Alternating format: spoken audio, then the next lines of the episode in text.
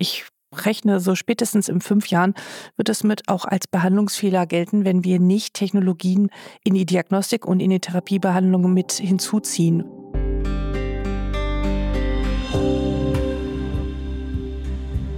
Diese Folge von Frau Doktor übernehmen Sie dreht sich um ein Thema, über das wir tatsächlich noch nie gesprochen haben in diesem Podcast, nämlich um die digitalen Möglichkeiten in der Medizin. Meine Gästin ist Dr. Alexandra Wittmer, Fachärztin für Neurologie und Psychotherapie und arbeitet mittlerweile selbstständig als Senior Medical Advisor als Beraterin für E-Health-Unternehmen. Warum wechselt eine Fachärztin für Neurologie und Psychotherapie in die freie Wirtschaft, ins Management großer E-Health-Unternehmen. Mein Name ist Julia Rotherbel, ich bin Chefredakteurin der Apothekenumschau und ich wünsche euch viel Spaß beim Zuhören. Frau Doktor, übernehmen Sie. Ein Podcast von gesundheithören.de und Apothekenumschau Pro. Hallo Alexandra. Hallo, vielen Dank für die Einladung. Vielen Dank, Julia. Alexandra, ich würde gerne gleich mit deinem Herzensthema einsteigen, und zwar mit digitaler Medizin und würde dir gerne eine wahrscheinlich sehr große Frage stellen, nämlich wie digitale Tools Frauen in der Medizin fördern können. Also für mich ist es so, dass allein durch dieses Homeoffice-Thema in der Corona-Pandemie zum Beispiel Vereinbarkeit viel leichter zu leben ist, weil ich jetzt an vielen Tagen diesen Arbeitsweg nicht habe, viel mehr zu Hause bin. Also mein Mann und ich witzeln immer, wie wir eigentlich unseren Alltag organisiert haben, bevor Homeoffice möglich war. Ist das zum Beispiel ein Punkt Vereinbarkeit, die mit digitalen Tools auch für Ärztinnen leichter wird?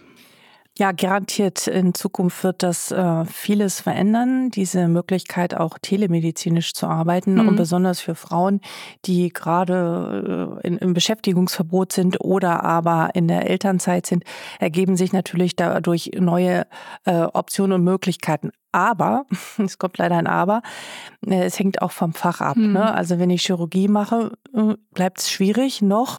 Wenn ich hingegen in der Anästhesie arbeite und Aufklärung ähm, telemedizinisch mache oder auch innere Medizin, da gibt es schon viele Möglichkeiten, wo man auch telemedizinisch arbeiten kann. Mhm. Äh, man sollte trotzdem aufpassen, dass da nicht so eine Zwei-Klassen-Arztsystem mhm. entsteht, so nach dem Motto, die Männer machen das alles an der Front und kriegen die tollen Positionen und und ähm, die Frauen werden dann in die Telemedizin oder ins Homeoffice verschoben.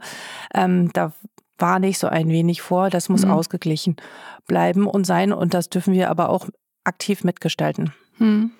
Wann bist du denn persönlich mit Digital Health das erste Mal in Berührung gekommen? Um, ähm, das ist schon, ja, also ziemlich lang her. Also es war ein äh, kleiner Umweg dorthin. Ich habe 2014 ein privates Projekt gestaltet gehabt, ein ehrenamtliches Projekt für alleinerziehende Eltern in Deutschland. Das war digital, damals noch mit einem Blog. Das war lange vor der Zeit vor Instagram mhm. und äh, TikTok. Das gab es dann noch alles gar nicht. Und habe im Rahmen dieses ehrenamtlichen Projektes sehr viele erste digitale Erfahrungen gesammelt. Hatte damals auch schon einen Podcast und habe durch dieses Feedback und über die Millionen Leute, die mir damals damit gefolgt sind, gesehen, wow, da ist ganz, ganz viel Potenzial drin, was wir auch noch in der Medizin nutzen werden. Und das war der Umweg, wo ich dann letztendlich dann in einem ersten Unternehmen gelandet bin, wo äh, Medizin, äh, Psychotherapie und digitale Neuerungen zusammen gestaltet worden sind. Und das war mein erster Kontakt, wo ich wusste, da steckt ganz viel Potenzial drin für die Patienten und Patientinnen, aber auch natürlich für die Ärzte und Ärzte in diesem teilweise maroden Gesundheitssystem, in dem wir noch gerade stecken. Ist die Psychotherapie denn ein Feld, wo sich das besonders eignet? Also ist ja eine sprechende Medizin. Genau, also hat sich das auch so ergeben, weil du eben in diesem Feld deine ärztliche Expertise hast? Manch einer würde sagen, um Gottes Willen nein. Ja, das, was, wie kann man die Psychotherapie digitalisieren? Ein anderer sagt, oh ja. Da gibt es unterschiedliche Parteien und Positionen zu diesem Thema. Mhm. Wenn wir uns so den klassischen Herrn Freud vorstellen vor 150 Jahren, dann sagen alle, um nein Gott, nein, das geht nicht. Die Beziehung, die Arzt-Patienten-Beziehung ist der Wirkfaktor Nummer eins und das muss vis-à-vis -vis stattfinden. Ich würde das eher differenzierter sehen. Es kommt ganz drauf an. Es gibt viele Möglichkeiten und viele therapeutische Ansätze, die wir sehr wohl digital abbilden können und auch sollten, weil wir einfach nicht genug Kapazitäten haben, um allen Menschen gerecht zu werden und ihnen aber trotzdem frühzeitig Tools und Strategien zur Verfügung stellen sollten, die sie nutzen können. Mhm. Und das ist alles sehr logisch und strukturiert durchdacht und das kann man auch digital abbilden.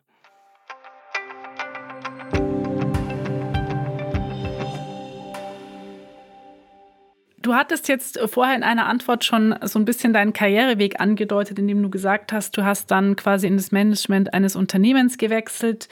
Mhm. Also du hast, nachdem du Fachärztin für Neurologie und Psychotherapie warst und auch praktisch dann in der Praxis gearbeitet hast, hast du dich entschieden, für zwei Unternehmen tätig zu sein. Mhm. Wie kam es dazu und ist dir die Entscheidung schwer gefallen, zumindest für eine Zeit lang diese ärztliche Tätigkeit aufzugeben? Sagen wir mal so, mir blieb gar keine andere Wahl, ähm, diesen Weg zu gehen. Hm, ja, drei Jahre äh, nach der Geburt meiner ersten Tochter äh, kam es leider zu einer Trennung vom Vater, so dass ich mit meinen beiden Töchtern allein war zu dem damaligen Zeitpunkt und ich ganz schlicht und einfach in den Kliniken keine Anstellung als Oberärztin bekommen habe. Das war eine Zeit, wo ich extrem wütend und frustriert auf das ganze Gesundheitssystem war, weil ich mhm. kein Stück schlechter war als meine ganzen männlichen ärztlichen Kollegen, die Chefärzte und Oberärzte waren. Es hat mich sehr frustriert. Darf ich dazu eine Nachfrage stellen? Ja, natürlich. bist du denn mit dem Fakt, dass du alleinerziehende Mutter bist, in den Vorstandsgesprächen offen umgegangen? Also war das tatsächlich eine Reaktion auf, auf diesen Fakt? Es ist gar nicht zu Vorstellungsgesprächen gekommen, weil ich habe das offen so kommuniziert in den Bewerbungen okay. und dann gab es gar keine Rückmeldung okay, dazu. krass. Mhm. Also dieser Weg hat mich dann halt in die Privatambulanz geführt und ich bin dann ja, mit diesem Frust im Hintergrund und zu wissen, ich kann gar nicht das so leben, was ich eigentlich machen wollte, Medizin, war auch mit ein Faktor, wo ich gesagt habe, okay, jetzt äh, finde ich digitale Themen so super spannend. Ich liebe Medizin, ich liebe Therapie. Hm. Jetzt habe ich die Chance, dorthin zu gehen und äh, bereue sie auch keinen Tag, weil sie mir eine ganz neue Welt eröffnet hat, die ich jetzt sehr zu schätzen weiß und äh, bin dankbar über diesen Weg, ihn so gehen zu können und gegangen zu sein, ja. Du bist dann aus dieser reinen Unternehmenstätigkeit wieder ausgeschieden, machst heute Hälfte, Hälfte. Ja. Zur Hälfte arbeitest du als Oberärztin, zur Hälfte arbeitest du als selbstständige Beraterin. Wie viel äh, Digitales erlebst du denn, wenn du als Oberärztin arbeitest? Wenig. Ganz wenig. Okay. Ich glaube, das ist sehr unterschiedlich. Es gibt Kliniken in Deutschland, die sind schon sehr weit vorangeschritten und die haben auch das Krankenhauszukunftsgesetz und die androhenden Strafzahlungen, die in den nächsten Jahren kommen, wenn sie nicht ein gewisses Level erreichen, schon sehr präsent und haben da viel Kapazitäten, viel Geld zur Verfügung und gehen da voran, obwohl ich auch von Unikliniken weiß, zum Beispiel in großen Städten, die auch gar nicht digital sind. Also das hängt nicht nur immer von Uni oder nicht Uni ab, äh, sondern von den Leuten, die da in der Geschäftsführung und in der Spitze sitzen und die schon sozusagen die Zeichen der Zeit erkannt haben und da auch die richtigen Impulse setzen und vorangehen. Aber ich selbst erlebe sehr wenig. Ich bringe selbst sehr viel ein für mich mit meiner Arbeit mit den Patienten, indem ich neue digitale Tools austeste mit den Patienten und gucke, wie sie darauf reagieren und äh, versuche da Innovationen mit in meine Behandlung einfließen zu lassen. Also ich äh, stelle mir so vor, dass diese Digital Health Branche generell vor allem von Männern geprägt wird. Ist das ein falsches Bild in meinem Kopf? Man stellt sich so IT, Tech und so, da denkt man immer noch an, an viele, viele Männer. Jein. Also wenn ich Gästinnen und Gäste für meinen Podcast Docs Digital suche, mhm. Äh, finde ich natürlich immer schneller Männer. Das stimmt, das fällt mir auch auf als Frauen. Es gibt sie aber deutlich noch weniger. Viele haben die Idee, dass es zu technisch ist, dass man dann irgendwie coden muss. Darum geht es aber gar nicht, sondern es geht darum, Technik und Technologien zu verstehen, weil ich rechne, so spätestens in fünf Jahren wird es mit auch als Behandlungsfehler gelten, wenn wir nicht Technologien mit ein in die Diagnostik und in die Therapiebehandlung mit hinzuziehen. Dann ist es einfach eine unterlassene Hilfeleistung an der jeweiligen Stelle, wenn wir das nicht im Blick haben. Und Ärztinnen und Ärzte wissen sehr wenig, welche Services und Dienstleistungen und Produkte es in der digitalen Welt gibt, die jetzt schon ihnen im Alltag helfen, aber natürlich auch den Patienten und Patienten helfen. Aber da ist noch eine riesige Wissenslücke, also an Datenkompetenz und an äh, technologischer Kompetenz in der Ärzteschaft, die noch gar nicht geschlossen ist. Und mhm. darüber will ich ja mhm. aufklären.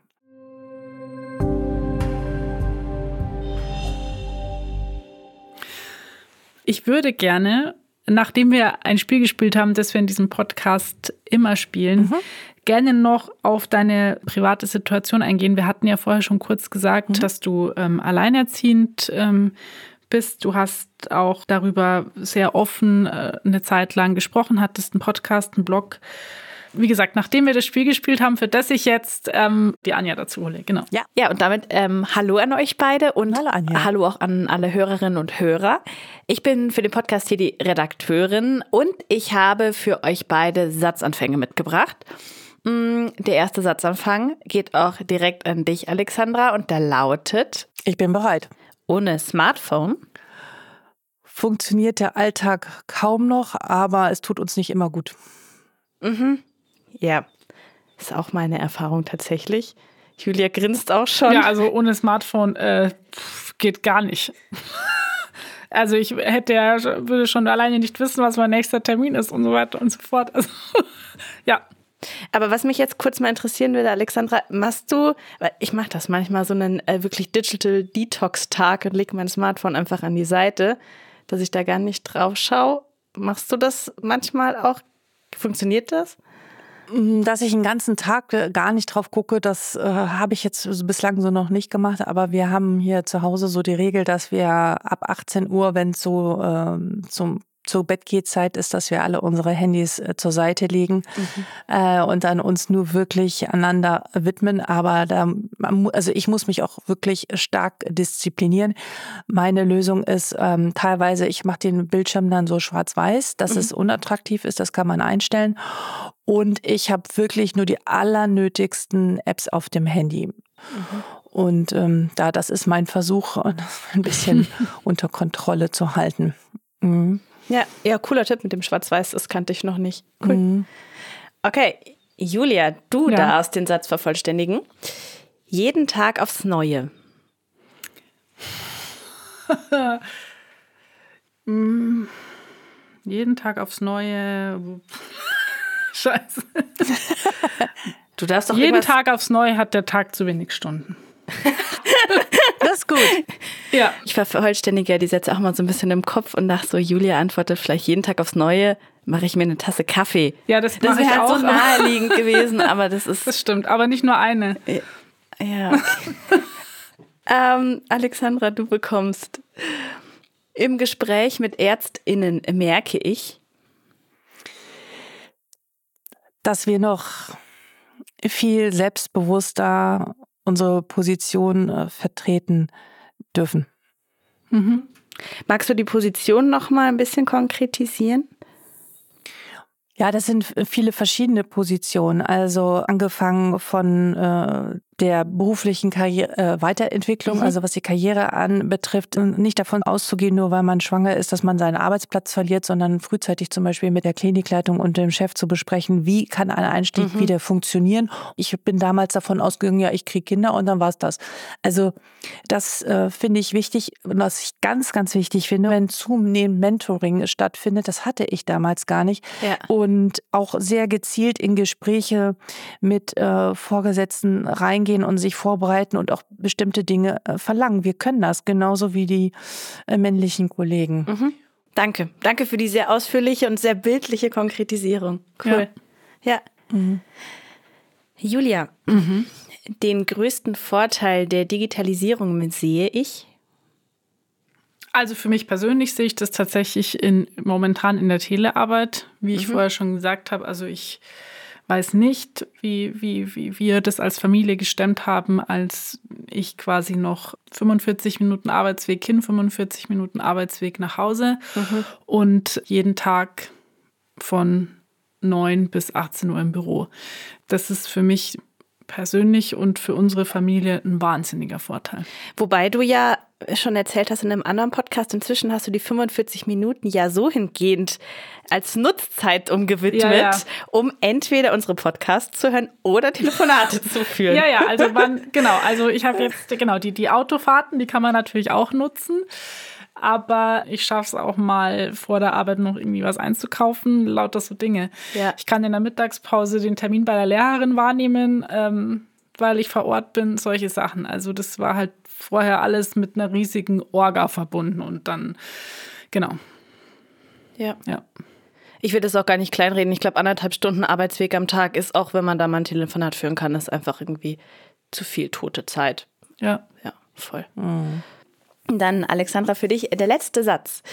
In meinem beruflichen Umfeld fehlt es an Aufklärung. Das war der erste Gedanke. Mhm. Aufklärung zu digitaler Medizin. Sowohl in die Richtung der Ärztinnen und Ärzte und Pflegekräfte, also die, die wirklich an den Patienten dran sind, aber auch in Richtung der ganzen Startups und Entwickler in dem IT-Sektor, in diesen ganzen Technologien, die wiederum äh, zu wenig Verständnis haben für die auf der anderen Seite. Also sowohl als auch. Und ich wünschte mir mehr Formate, wo mehr Austausch ist, um wirklich, und wir müssen uns immer wieder überlegen, warum machen wir das alles? Was ist eigentlich der das Warum hinter allem. Ähm, ich habe gerade erst gestern eine Studie gelesen dazu, ähm, dass jede Behandlungsminute, die ein Arzt mehr Zeit für seinen Patienten hat, die Wahrscheinlichkeit einer Wiederaufnahme in eine Klinik oder einer Verschlechterung der Erkrankung reduziert, mhm. Ähm, wenn mehr Aufmerksamkeit und Zeit da ist. Und da sollten wir unbedingt dranbleiben. Mhm. Mhm. Gut, äh, ja genau, ums, äh, um das Thema Aufklärung möchte ich fast sagen, soll es vielleicht sogar jetzt in der zweiten Hälfte gehen, aber in einem etwas anderen Bereich. Ich versuche eine gute Überleitung zu schaffen ähm, und möchte damit dieses, dieses Spiel beenden und wünsche dann noch viel Spaß und sage vielen Dank. Danke, Anja. Danke, Anja.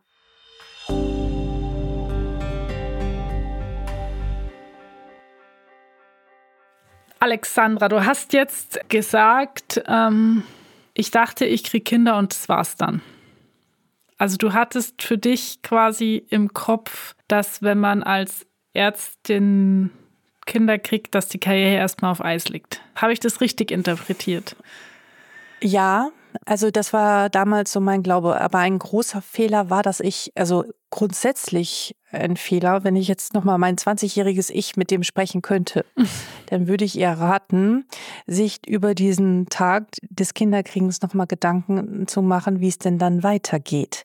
Ich habe mhm. äh, das nicht getan. Es war sehr blauäugig, würde ich rückblickend sagen, ähm, sondern mir zu überlegen, wie kann ich Medizin mit Kindern und Familie überhaupt vereinbaren. Als ich angefangen habe zu studieren, war das überhaupt kein Gedanke von mir, mhm. äh, wie ich das zusammen unter einem Hut bekomme. Bei dir kam noch hinzu, du bist Mutter geworden und quasi warst dann auch alleinerziehend. Mit welchem Arbeitszeitmodell bist du denn in den Bewerbungen an den Start gegangen? Also was hättest du irgendwie hinbekommen in der Klinik?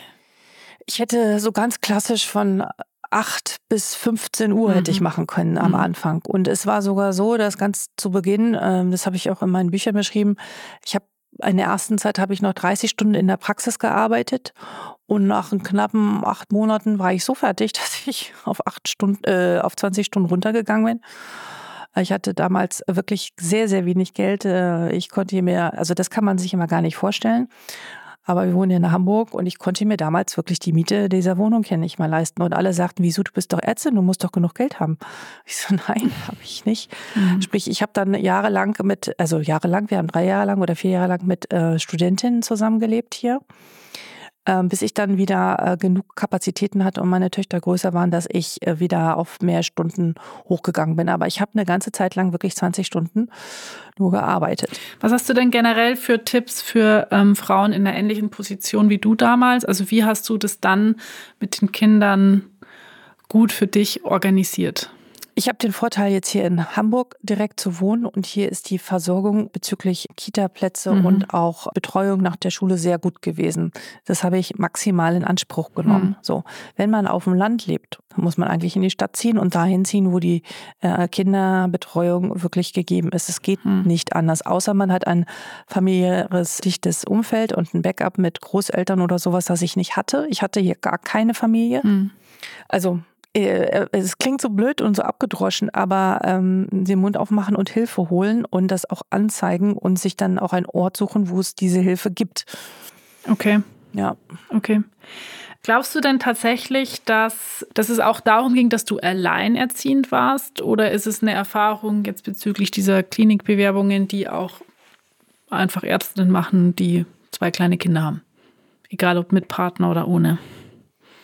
Ich glaube, auch mit Partner machst du die Erfahrung, aber ich glaube, das verschärft das alles nochmal. Ne? Dann ist so der Gedanke, uh, wenn das Kind krank ist, dann fällt die uns hier in den Diensten aus oder ist, äh, hat da niemanden im Backup.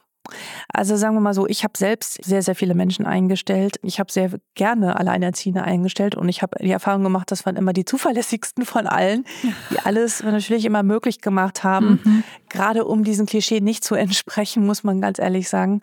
Ich glaube, es gibt sowohl als auch. Es gibt da wirklich sehr aufgeklärte, die unterstützend sind und andere, die nicht. Und ich muss sagen, in dieser Firma, in diesem äh, Digital Health Unternehmen, wo ich gearbeitet habe, waren die meisten Führungspositionen von Frauen besetzt und die waren alle alleinerziehend. Also das okay. war wirklich sehr fortschrittlich.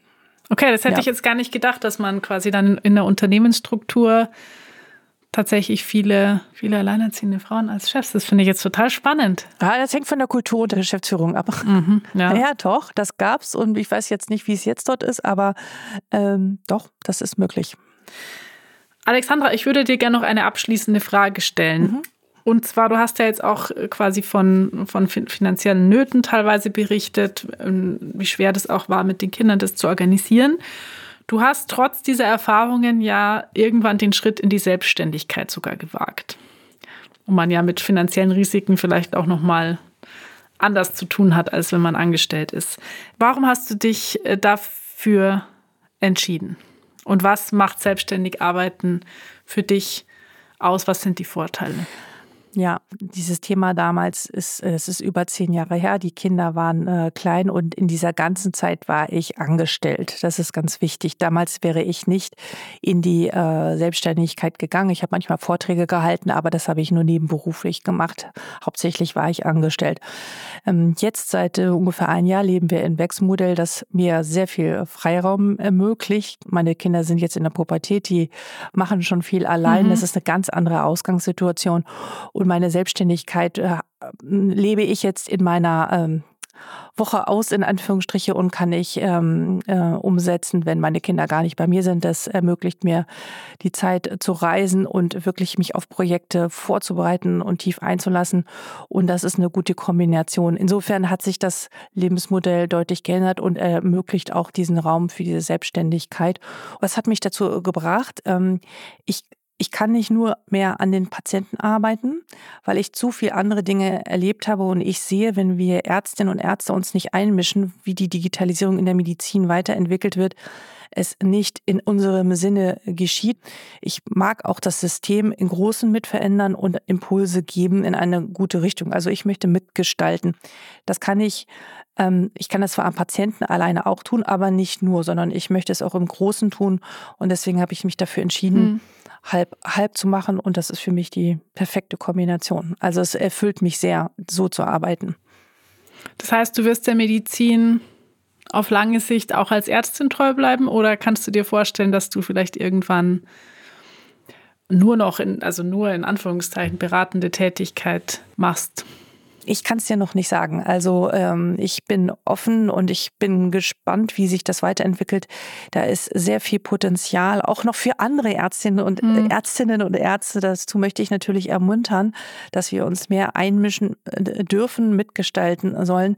Da liegen viele neue äh, Möglichkeiten. Da ist einfach noch viel Raum, um selbst Ideen einzubringen und die Medizin mitzugestalten. Und insofern, es bleibt spannend. Es bleibt spannend. Und vielleicht fühlt sich die eine oder andere Zuhörerin, der eine oder andere Zuhörer jetzt angesprochen und motiviert. Ja. Und ich sage danke, Alexandra, dass du unsere Gästin warst. Ja, vielen, vielen Dank. Danke, dass du hier warst. Danke, Julia. Wer sich mit dem Thema Digitalisierung beschäftigt, kommt aktuell um ChatGPT nicht herum. Wenn ihr euch dafür interessiert, wie sich ChatGPT auf den Klinikalltag auswirken könnte, dann lege ich euch zwei Folgen unseres Podcasts Eine Dosis Wissen ans Herz, nämlich die Folgen vom 6. und 7. März. Hört gerne rein. Wie auch Frau Doktor übernehmen Sie, ist eine Dosis Wissen überall dort zu hören, wo es Podcasts gibt. Dieser Podcast, den ihr gerade gehört habt, erscheint alle 14 Tage neu, immer montags. Ein Podcast von gesundheithören.de und Apothekenumschau Pro.